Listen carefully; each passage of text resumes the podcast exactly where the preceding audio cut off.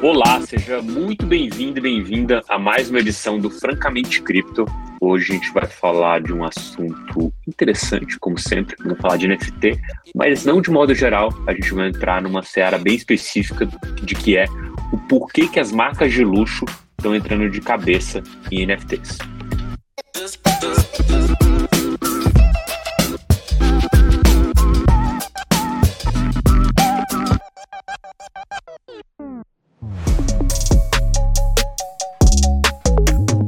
Bem, como vocês já estão acostumados aqui, tem os meus dois co-hosts aqui, o Luca Benedetti e o Rony Schuster. E aí, Luca, tudo tranquilo por aí? Como foi o final de semana? Foi ótimo, né? Flamengo ganhando do Fluminense.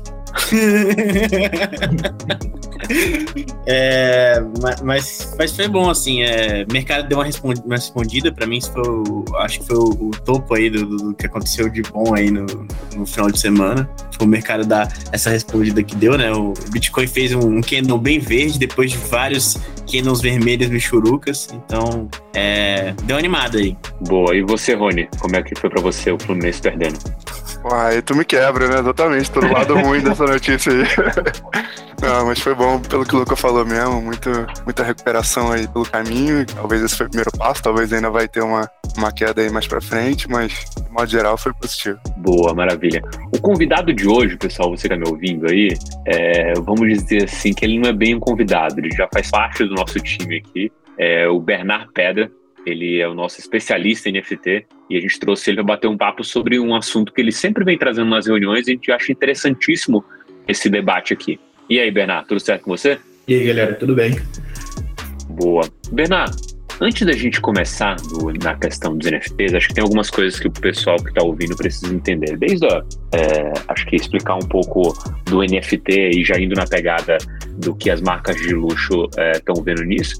Mas antes eu preciso que você se apresente para nossa audiência, né? De onde você veio, quem é você na fila do pão e como que diabos você se tornou um cara que entende de NFT nesse, nesse mercado que é tão novo.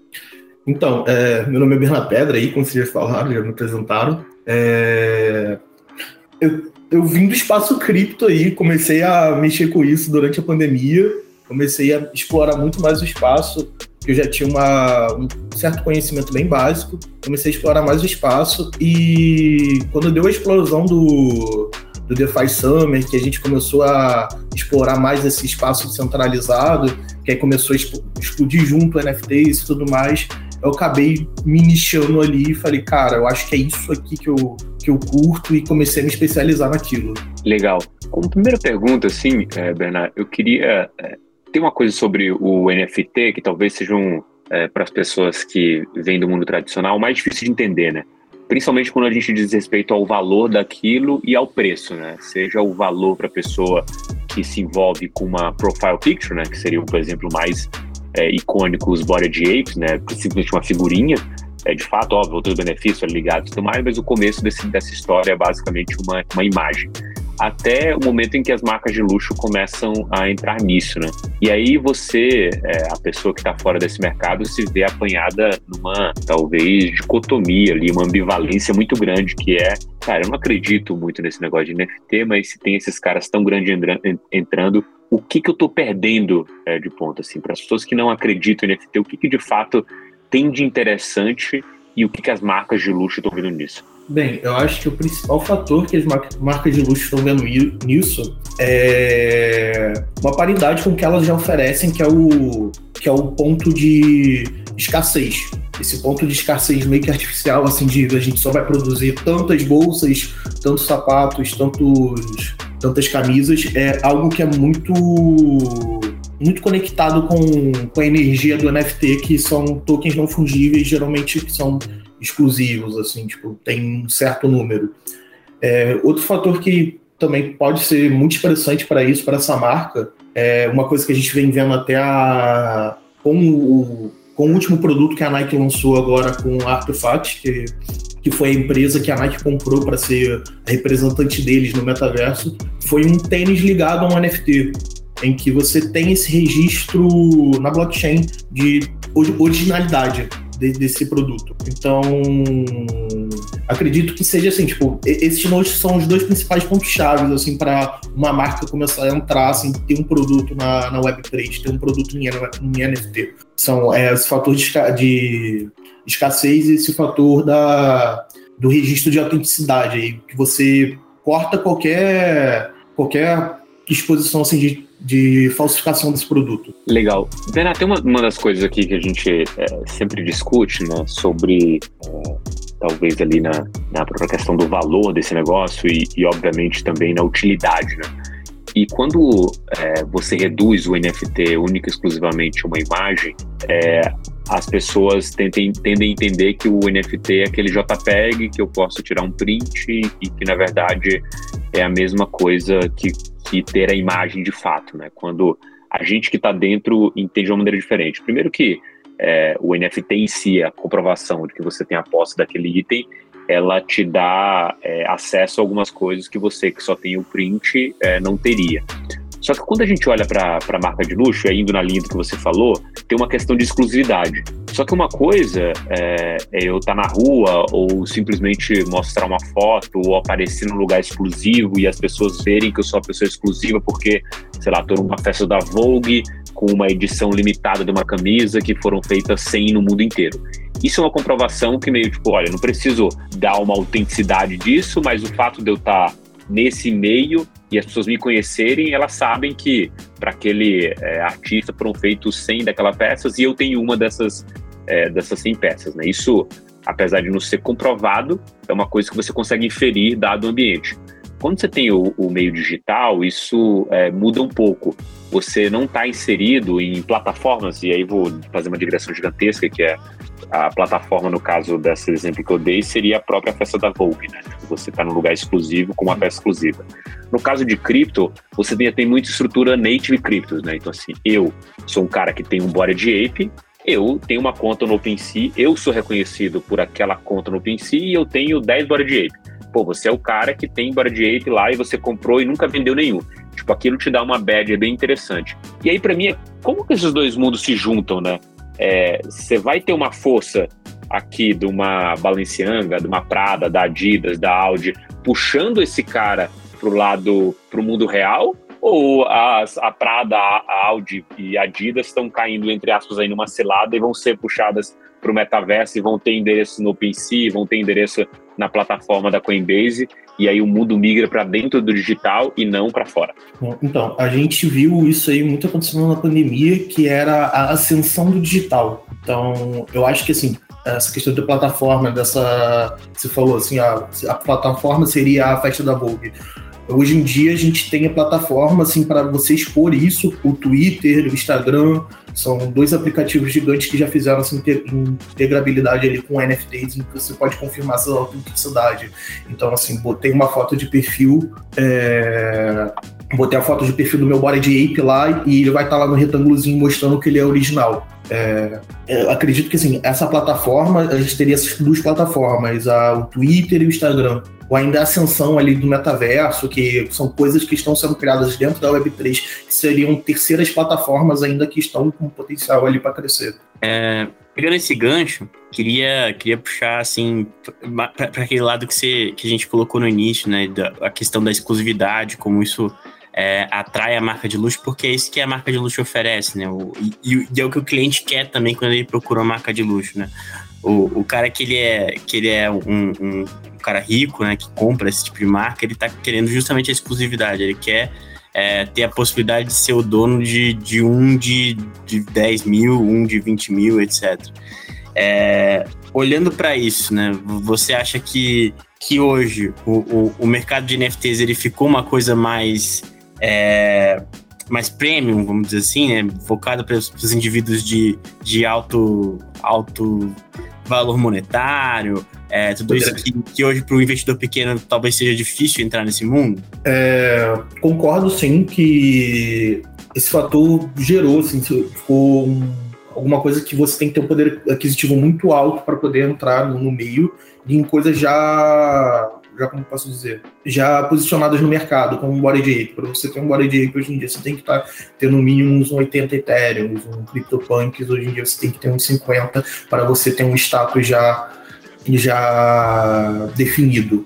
Mas como é um meio muito novo, a gente vê ainda assim a ascensão de diversas marcas e marcas nativas e que fazem parcerias com marcas já relacionadas da Web 2 que querem fazer essa entrada, que é por onde que geralmente essas marcas começam a fazer transição. A gente viu a Audi fazendo parcerias com colaborações com outras coleções de, de NFTs que alavancaram o preço dessas coleções. É, perdão, que fizeram a alavancagem do preço dessas coleções.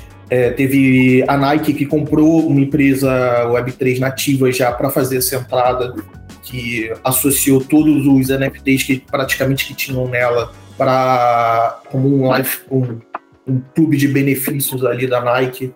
É, deixa eu pensar em alguma outra aqui que me fugiu a cabeça. Teve a Hublot também, a, a marca de relógio suíço, fazendo o, o lançamento de NFTs como como perdão, como relógio, não? Sim, não, é como certificado digital Certificado digital de relógio.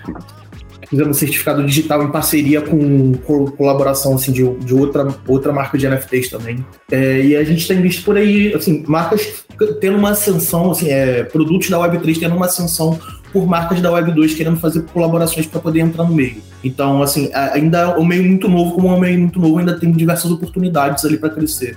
A gente viu o Azuki mesmo, uma coleção nova crescendo exponencialmente ali no início desse ano. Desse ano não, perdão.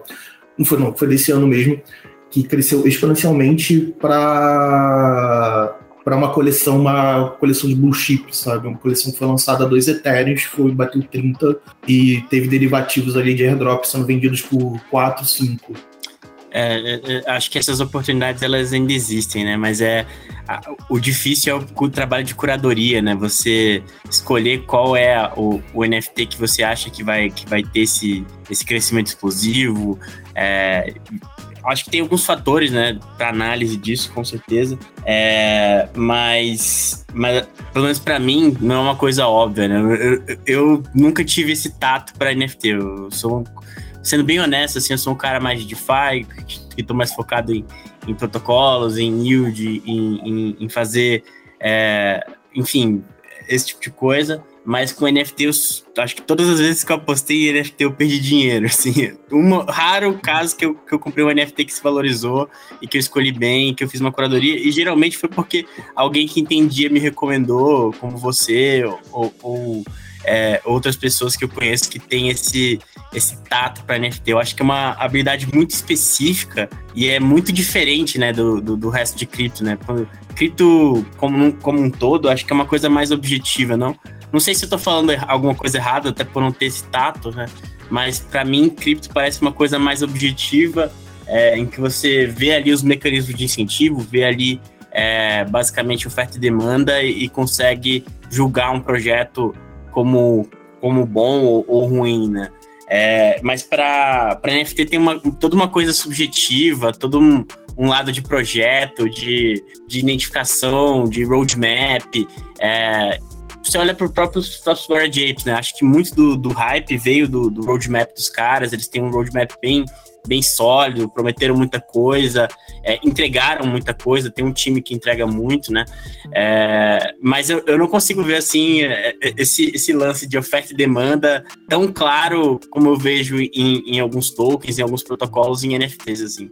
Você você teria alguma coisa para comentar em relação a isso? Assim, quais, quais métricas são interessantes para quem está entrando nesse mundo olhar e o que, que é é interessante de você avaliar quando você vai avaliar um projeto de NFT, porque para mim, assim, quando eu olho para um projeto de cripto, eu penso no tokenomics, eu penso nos mecanismos de incentivo, eu penso é, em, se aquilo so, soluciona algum problema. O é, que, que eu tenho que pensar quando eu estou escolhendo um projeto de NFT? É, NFT, eu acho que é, realmente, eu vou concordar com você. A gente está tá tratando de ativos líquidos, então a, essa oferta de. A gente não tem tipo um book, uma, um autom, ou automatic market maker ali para controlar isso. Então a gente fica meio assim, tipo, de outra pessoa, da, do desejo de outra pessoa comprar aquele NFT. É, quando a gente fala de métricas de NFT, uma coisa que é muito forte, que eu acho que é o principal ponto, é a comunidade. Que eu acho que é o, que principal, sempre quando a gente vai estudar sobre NFT, a gente vê isso, são pessoas se debruçando sobre a comunidade. Então, assim, na hora de fazer uma análise de um projeto de NFT, é, se debruçar sobre a comunidade, você conhecer aquele, o fundador daquele projeto, saber os objetivos daquela coleção, o que é, o que é aquela coleção, o que, que ela vai querer ser representada ali na Web3, se ela vai querer montar um jogo, se ela vai querer montar um, uma marca de roupas ou uma marca de Web3, ou se ela vai ser só uma coleção, como diríamos assim, de CC0, que é aquela coleção que você só lançou ali uma arte legal e pronto, você tem um direito autoral sobre aquela arte, você faz o que você quiser com ela, a partir dali você cria o significado para ela.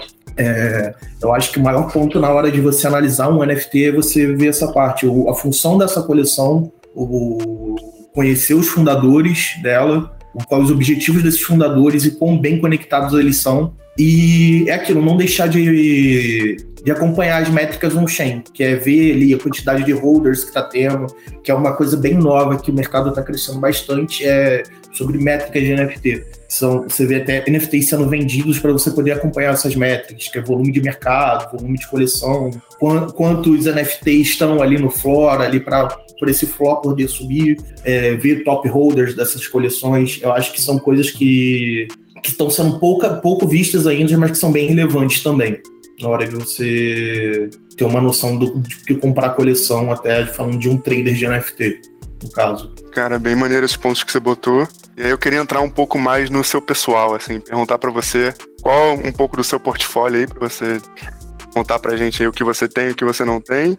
E aí, baseado nesses critérios aí que você falou, por que, que exatamente esses e não outros? Quais são as motivações aí por trás do que o Bernard Pedro escolheu? É, então, acho que o que me alavancou no mundo do cripto mesmo foi a que me, me inseriu ali dentro foi a coleção do, dos Mooncats, que foram uma coleção uma coleção bem OG ali, original gangster do, de NFTs, que foi lançada bem no início, que foram acho que apenas 10 mil gatos resgatados que você entrava no site, deixava o site rodando, aí ele achava um gato, aí você podia mintar esse gato ali de graça e ficava com ele na sua carteira. Isso era, uma, era um NFT e eles voltaram quando deu o NFT Summer ali, quando deu aquela explosão e fizeram mais 20 mil gatos. Eu falei, cara, poxa, bacana isso aqui. Tinha um pouco de dinheiro no portfólio e falei, ah, vamos, vamos explorar aqui, daí aquela de DJing. Eu acho que isso foi ali minha porta de entrada para eles, para os NFTs. E com isso acabei tipo, me aprofundando no meio e procurando coisas mais certas.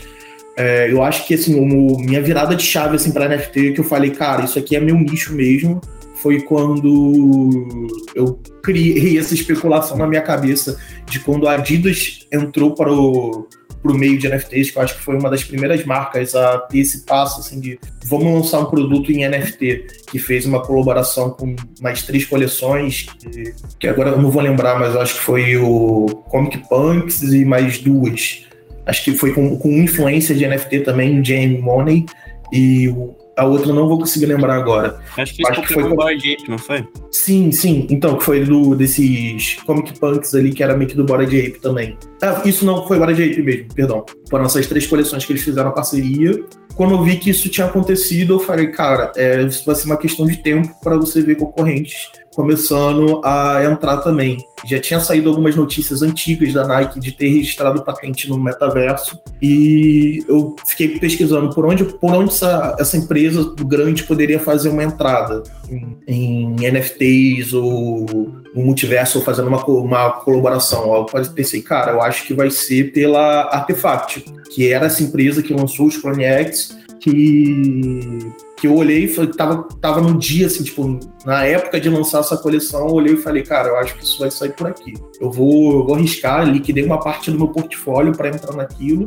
É, entrei e meio que deu no que deu, assim, tipo, eles lançaram a coleção, comprei a coleção, três dias depois eles anunciaram a compra pela Nike e, tipo, sendo responsáveis das patentes que eles tinham registrado pro metaverso maior arrependimento da minha vida, cara. Eu tava. tava era, eu, lembro, eu lembro como hoje. Era tipo, sei lá, 7h40 da noite. Eu tava andando ali na Faria Lima, voltando pra casa depois do trampo. É, e aí o Bernardo me mandou mensagem no Telegram falou: Cara, eu vou fazer uma loucura. Aí eu, que loucura? aí ele me falou justamente do Mint do Clonex, falou que que ia ser mais ou menos uns dois Ethereum e tal, não sei o que, me chamou pra, pra colar com ele no, no Mint também, né? Aí eu fiquei meio assim, pô, dois Ethereum, dois Ethereum é muito Ethereum, velho. fiquei, fiquei meio assim, não sei se eu vou, não sei o que, mas eu falei, cara, você quer, você vai, manda ver. Aí, é, não fui. Não fui no, no Meet do Conex. Depois, logo depois me veio uma notícia dessa, que os caras fizeram parceria com a Nike, não sei o quê, e o, e o Fló subindo, Fló subindo, Fló subindo. Chegou a bater, foi 30 Ethereum, não foi, Bernardo? Que bateu? Foi. Pô, bateu 30 Ethereum, ia transformar 2 Ethereum em 30 Ethereum, ia ser um negócio absurdo. Melhor investimento da vida eu deixei passar, porque eu não levei fé. Pois é, cara. E, e, eu lembro até hoje, eu lembro fixo, lembro a memória vívida, assim. Eu tava, tava andando na Faria Lima ali, ali perto de onde fica o prédio do. O prédio do, do JP. Tava passando uhum. ali do lado. E aí chegou a mensagem no meu Telegram e era o Bernard falando, eu conversando com ele, fiquei meio. Hum, não sei, dois Ethereum. e, e na época era uma, uma porcentagem significativa do meu capital, assim, dois Ethereum era um dinheirão do caramba pra mim, assim. Eu falei, ah, não sei se eu vou. E, e aí, logo depois, o, o negócio estourou. Arrependimento sinistro aí. fica, fica, fica a lição aí, pessoal do time, quando o Bernardo dá uma cal, não, não, não hesita, não.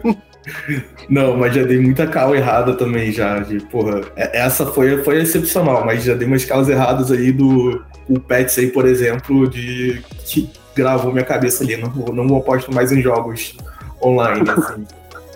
Pode crer. Assim, acho que o, o, investidor, não importa a vertente muito, ele vai ter é, esses momentos, né? Acho que é muito mais óbvio a questão de você saber o, o ponto em que você vai entrar, né? E pensando, olhando em retrospecto, né? Óbvio que você pensa aí, o Lucas, uma, uma péssima decisão, né? Mas na hora você não sabia, né? Se era percentual significativo, não deveria ser uma, um, um tiro só, né? Uma aposta. A não sei que você tivesse certeza, não ouvindo um louco que falou para você no Telegram que ele vai mintar e você tinha que mintar também. Até porque dois ETA de qualquer jeito é pesado, né? Se não me engano, as coleções que mais dão retorno estão bem abaixo disso, né? Tipo, a média, né? Na estrutura ali de é, lançamento delas, né? O Bora de Ape, acho que foi duas casas depois da vírgula. Acho que 0.0 alguma coisa é, né? A, a mintagem é deles. 0.2, 0.02, eu não sei, alguma coisa assim. Mas era exatamente nessa faixa em que estão as coleções é, que deram mais retorno, né?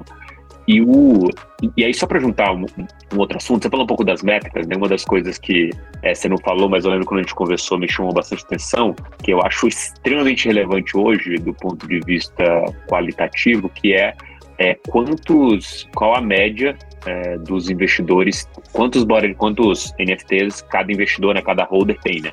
Se uma carteira provavelmente tem 10, 20, ele está muito mais propenso a vender.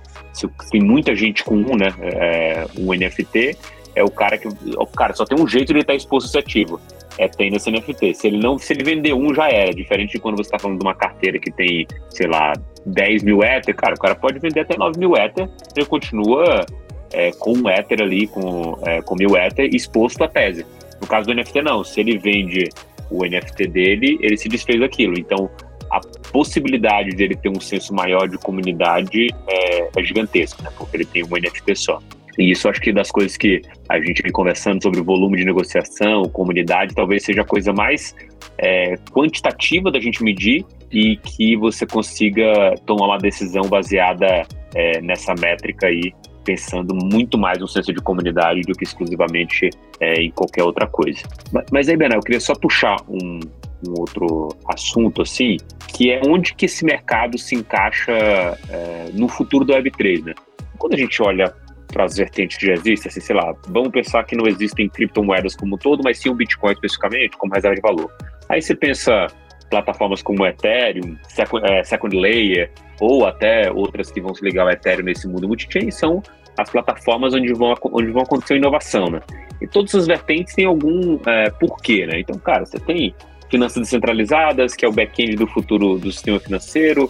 Você tem as smart coins, né, a plataforma de contrato inteligente que serve para construir coisas ali dentro, é um ferramental. Você tem os, os jogos, que na minha visão, junto com o NFT, parece ser uma, uma visão muito clara de como esse mercado vai acontecer, ainda longe de enxergarmos uma estrutura de play to earn é sustentável, mas acho que isso vai acontecer no futuro, é uma caixa de Pandora, está aberta. Mas quando eu olho exclusivamente para isso, esse papo que a gente teve hoje de NFT, é, e aí principalmente na pegada de marcas de luxo, eu vejo talvez um descolamento disso, sim. Pô, parece muito hoje eu tenho um item super caro, eu sou foda, eu sou rico, tá aqui esse, é, esse, esse negócio que prova isso para todo mundo digitalmente. Como que você vê essa interação e aí eu não quero nem que você extrapole a visão de NFT, eu penso ele como arte, assim, pô, vamos pensar um Body Ape, vamos pensar um Clone X, vamos pensar um Mooncats, como que esse cara se encaixa nessa tese todinha de Web3 para o futuro? É, acho que o principal é, ponto para se encaixar esse cara, eu acho que são integrações para o metaverso,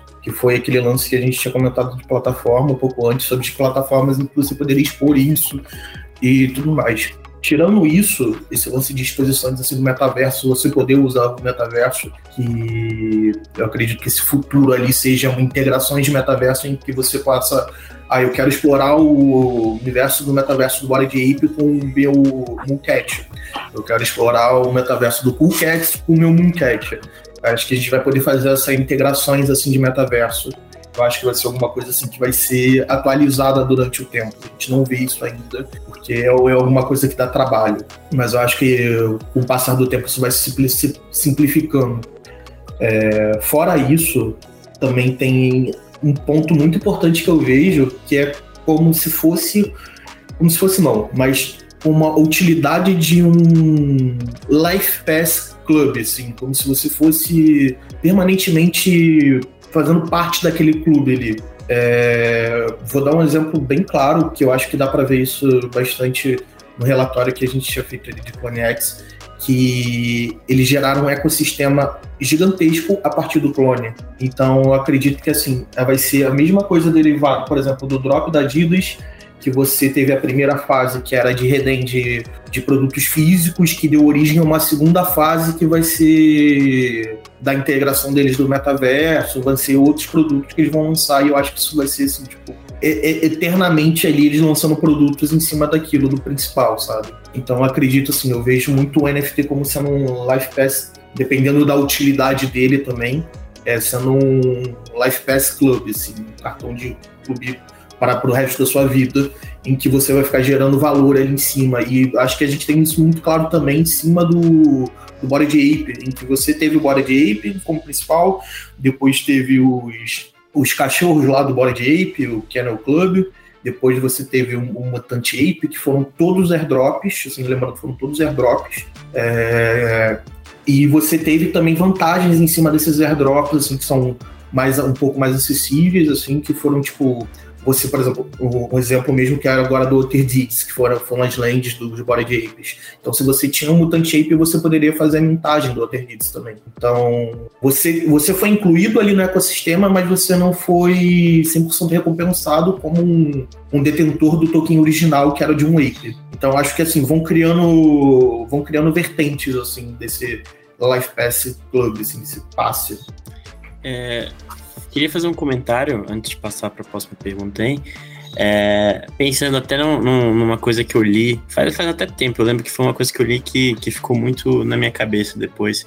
É, é bem aqueles papos de 2140, mas acho que quando a gente fala do futuro de Web3, isso vem muito na cabeça. É, que é justamente o papel dos NFTs com, com a descentralização da identidade, assim, é, é, é uma coisa que você vê, é um fenômeno que dá para ver até no Twitter hoje em dia, você tem muita gente que se identifica com NFT, né, você já relaciona a pessoa a NFT, tem, tem perfis no Twitter que tem tal NFT como perfil, você já relaciona aquele perfil àquela NFT e, e por aí vai, né, e e dado o, o, o, o sistema pseudo-anônimo de cripto, nada impede uma pessoa de descentralizar completamente a personalidade, ter é, um, um, um, NFT que representa um, uma personalidade X que ela usa para gaming, usa para não sei o que, e outra personalidade Y com outro NFT que ela usa para publicar no Twitter dela, e por aí vai, sabe? É, é eu acho que é um, uma coisa que, que vai para o futuro aí, pensando no, no Web3, e justamente é, ter esse NFT como identidade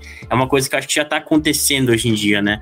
Um, um, um, dos threads do Twitter que eu li que, que ficou bastante na minha mente também, pensando nesse, nesse, nesse, nesse tema de NFTs, é justamente um dos caras que lá atrás vendeu é, um punk alien, né? O, o CryptoPunk Alien é, é, a classe ali, né? A raça de CryptoPunks que é a mais rara.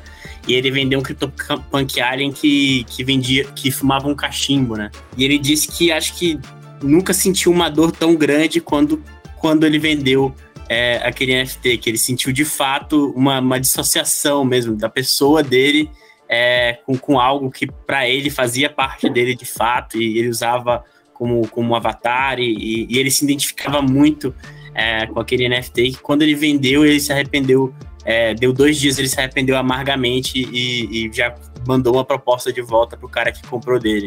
É, acho que histórias como essa no, no, futuro vão ser muito, muito comuns, assim, de pessoas que se identificam é, absurdamente com o NFT e, e, associam completamente a sua personalidade àquilo. É, cara, totalmente concordo com você 100%. E tem até um outro exemplo para poder falar sobre isso, que foi o caso do, de uma personalidade conhecida ali na Web3, que ele foi até o criador do Manifold, que é uma empresa que faz contrato inteligente para as pessoas que querem lançar coleções de NFT. É, o Richard, ele recebeu uma oferta de foi, foi bem conhecido na época. Ele recebeu uma oferta de 9 milhões no punk dele, que era o punk com óculos 3D, que acho que foi algo que até tornou o trade do punk 3 com óculos 3D mais raro. Que ele recebeu essa oferta de 9 milhões no punk dele e ele falou: não vou vender, é, não me interessa vender, isso aqui é a minha personalidade da Web3 e eu não vou vender minha personalidade. E, cara, eu acho isso muito maneiro que vê, porque assim, você vê onde que é o público-alvo dos NFTs os NFT, esse Richard, ele tem 20 e poucos anos ali, menos de 30. Você vê que a que o público-alvo dos NFTs não está sendo assim, tipo aquela galera mais velha, a galera mais velha com dinheiro, um investidor mais, ve mais velho que tradicional, assim. Tá sendo a galera nova, geração Z mesmo. Que você tá, tá focando nessa próxima geração para você gerar isso, isso, isso foi gerando, você se propagando de geração para geração e até ficar comum como foi as compras pela internet, que a gente via em 2018, que a gente não tinha um e-commerce direito, e você viu um crescimento absurdo disso ali em 2015, 2010 por aí, em que você via sites tipo Magazine Luiza, na, perdão, Magazine Luiza nem existia, mas a gente via um, uns outros sites assim crescendo com e-commerce, tipo, dando aquela primeira aparecida. Cara, interessante. E, inclusive, para falar para esse cara novo que está entrando aí no mercado, né? Eu queria que você me elencasse aí alguns exemplos dos maiores riscos de você entrar tão focado assim em NFT, né? Por exemplo, ontem eu estava vendo no Twitter um, um tweet de um perfil chamado NFT MetaMan, que ele acabou vendendo um Bored Ape da coleção dele por 10 Ether, né, e sendo que o interesse original dele era vender por 105 Ether, né? Obviamente, como a gente está cheio de bots aí no, no OpenSea e todos os marketplaces, essa venda foi efetuada imediatamente e o cara acabou perdendo 95 Ether do que ele estava pretendendo arrecadar, né? Então, é, esse é um, é um risco, claro, que eu já vi. Eu queria ver se você conhece outros exemplos e até outros riscos, tipo phishing, ou até mesmo rug pulls, taxas abusivas aí. O que, que pode acontecer pro cara que está entrando aí nesse mercado? Cara, eu acho que se você não tem um conhecimento prévio de cripto, eu acho que, assim, primeiramente você deveria buscar isso, um conhecimento prévio de cripto, você entender o meio, você entender como funciona uma blockchain, um Ethereum, uma moeda que você for negociar esse NFT. Acho que o mais importante de tudo é isso, você entender o porquê de você estar tá ali e depois para você começar a entender o nicho, sabe? É, sim, tem muitos riscos, o mercado de NFT é um mercado muito líquido, acho que o principal ponto para se, se, destacar isso. Então, assim, você vai ter um. Você pode ter um NFT mais raro que for, um CryptoPunk Alien, mas você tem que ter alguém disposto a pagar o preço de um CryptoPunk Alien ali para comprar. E geralmente nem todas as pessoas estão dispostas a pagar o preço, assim. É... Um, acho esse um... maluco aí fica 100% em NFT. Ele fala um negócio desse e fica 100% em NFT. Vai entender. ah, fazer o quê, né? Eu já falei, eu encontrei meu nicho. É que nem você na, na stablecoin do Justice Faço o que eu falo, não faço o que eu faço, né? Exatamente. Mas, então, eu acho que o principal risco é esse, você tem um mercado muito líquido. O outro principal risco, assim, tipo, uma coisa que está muito presente no meio, ainda principal no meio dos, dos NFTs, que tem muita gente que entra em NFT antes do, de conhecer cripto. A pessoa vai, assim, pô, vou começar a conhecer NFT, ou compra um NFT com cartão de crédito, antes de conhecer o meio cripto, saber como funciona, até um meio descentralizado, em que a gente vê muito golpes de phishing, pessoas falando que são suporte da MetaMask, suporte, sei lá, do OpenSea, você recebendo tokens ali fantasmas na sua wallet, assim, recebendo ah, um NFT X na Polygon, que é que às vezes é assim, um golpe de phishing. Um, teve até um caso novo, que é que você recebe um NFT, ele tem uma oferta de um Ethereum, quando você vai aceitar essa oferta, dá erro e aparece uma mensagem com para você seguir um link, assim, tipo, ah, erro tipo, aceite aqui, uma mensagem falsa, sabe? Aí a pessoa vai, assim, não tem muito conhecimento, vai, clica e ah, aceita a transação aqui de novo, aceita a transação e libera ali todo, todo o acesso à carteira. É, acho que são esses principais riscos, assim, tipo, phishing, é, você ter muitos muitas pessoas mal, mal, intencionadas no mercado, principalmente quando você vai comprar um NFT por OTC, pessoas criando links falsos. É, quanto a coleções que são rug pull, assim, eu acho que existe um padrão muito muito escancarado que a gente vê acontecendo muito, assim, que é coleções bem feitas, entre aspas, assim, que são usam um padrão 3D, que geralmente você entra num site desses de freelancer, você contrata alguém para fazer os trades, você fala, vou pagar aqui mil dólares para essa pessoa fazer os trades dessa coleção, que é algo até comum que se você entrar num Fiverr da vida, um site desses de, de, de freelancer, você consegue ver pessoas anunciando exatamente isso, assim, tipo, faço coleções de NFT, que são coleções nessa pegada assim mais 3D, que tem uma abordagem muito mais evasiva de tipo mandar mensagem no privado, te marcar em coleções, é, te marcar em tweets, assim, tipo, compre nossa coleção, porra, entra aqui, ou até mesmo contratar influencers, assim, tipo, dispor de um dinheiro para contratar influencers, uma terceira pessoa que não tem nada a ver, não sabe de nada, que entra num site desses de. É, sabe aquele site que, que você paga para um famoso te desejar parabéns? exatamente isso para você promover a sua marca também. Muita gente se aproveita disso para promover coleções. Então, eu acho que esse também é um ponto, assim, falando de rug pulls, esse é um ponto que a gente tem que ficar muito atento já tem famosos ali conhecidos por, por fazerem propagandas de rug pool ali, que a gente já fica tipo, porra, fulano tá nesse projeto aqui, putz, não vou entrar não. Acho que a Kim Kardashian mesmo era uma pessoa que ficava fazendo stories direto de, de meme coin, de token memes, assim. Ah, compra aqui token meme que vai revolucionar a moda, vai revolucionar, prometendo, fazendo promessas falsas, num roadmap falso, com um time às vezes falso também. Boa, beleza. Não vamos nos alongar muito aqui, sempre é, papo para mais de hora, né? mas a gente tem um tempo aqui. É, muito bom, acho que de modo geral aqui o que a gente cobriu de NFT, acho que essa última parte que você falou, não tinha pensado em várias dessas possibilidades aí, é, para o pessoal que está entrando tomar cuidado, mas acho que é, é bem interessante, né? Acho que com a vertente nova, né, você tem essas outras é, possibilidades aí na mesa que o, o, o mau ator da rede, né, da, do ecossistema, ele é muito criativo, né? E são vários, sempre tem gente alguém pensando, né? Então essas coisas vão mudando de nicho para nicho e evoluindo até mesmo no próprio nicho, como a gente viu essas possibilidades de NFT. Uma delas é esse bot, né? Vou comentar, tipo, tá lá rodando. No momento que cair menos algum valor, o cara vai estar tá comprando porque ele sabe que vai poder arbitrar e vender logo mais caro na frente. Mas para finalizar, Bernardo, queria que você desse aí uma dica de mineração da semana para o pessoal e explicasse o que, que é essa mineração da semana, pessoal. Que link é esse? Então, é, de mineração de semana, eu estou trazendo aí o Flips Finance, que é como se fosse um agregador de mercado em que você pode monitorar ali as coleções das últimas 24 horas em questão de volume, de floor price, é, o suple dessa coleção listado, quantos foram, quantos já foram vendidos assim nessa coleção, quantos foram deslistados. É uma ferramenta muito boa para acompanhar o mercado em si e é gratuita, em que você pode ver especificações de uma coleção como quantidade quantidade de holders é, únicos, quantidade de, de NFTs à venda e porcentagem da, da, da coleção listada para venda também. Boa. O gap dos NFTs. Exatamente. Resumido. Resumido aí. Bom, pessoal, muito obrigado, Bernardo. Obrigado, Rony. Obrigado, Luca aí. Muito bom papo sobre NFT aí com uma vertente mais específica, são as marcas de luxo. É, queria agradecer também você, ouvinte, que acompanhou a gente até aqui e a gente se encontra aí na semana que vem nesse mesmo bate-podcast aqui. Valeu, pessoal. Até semana que vem.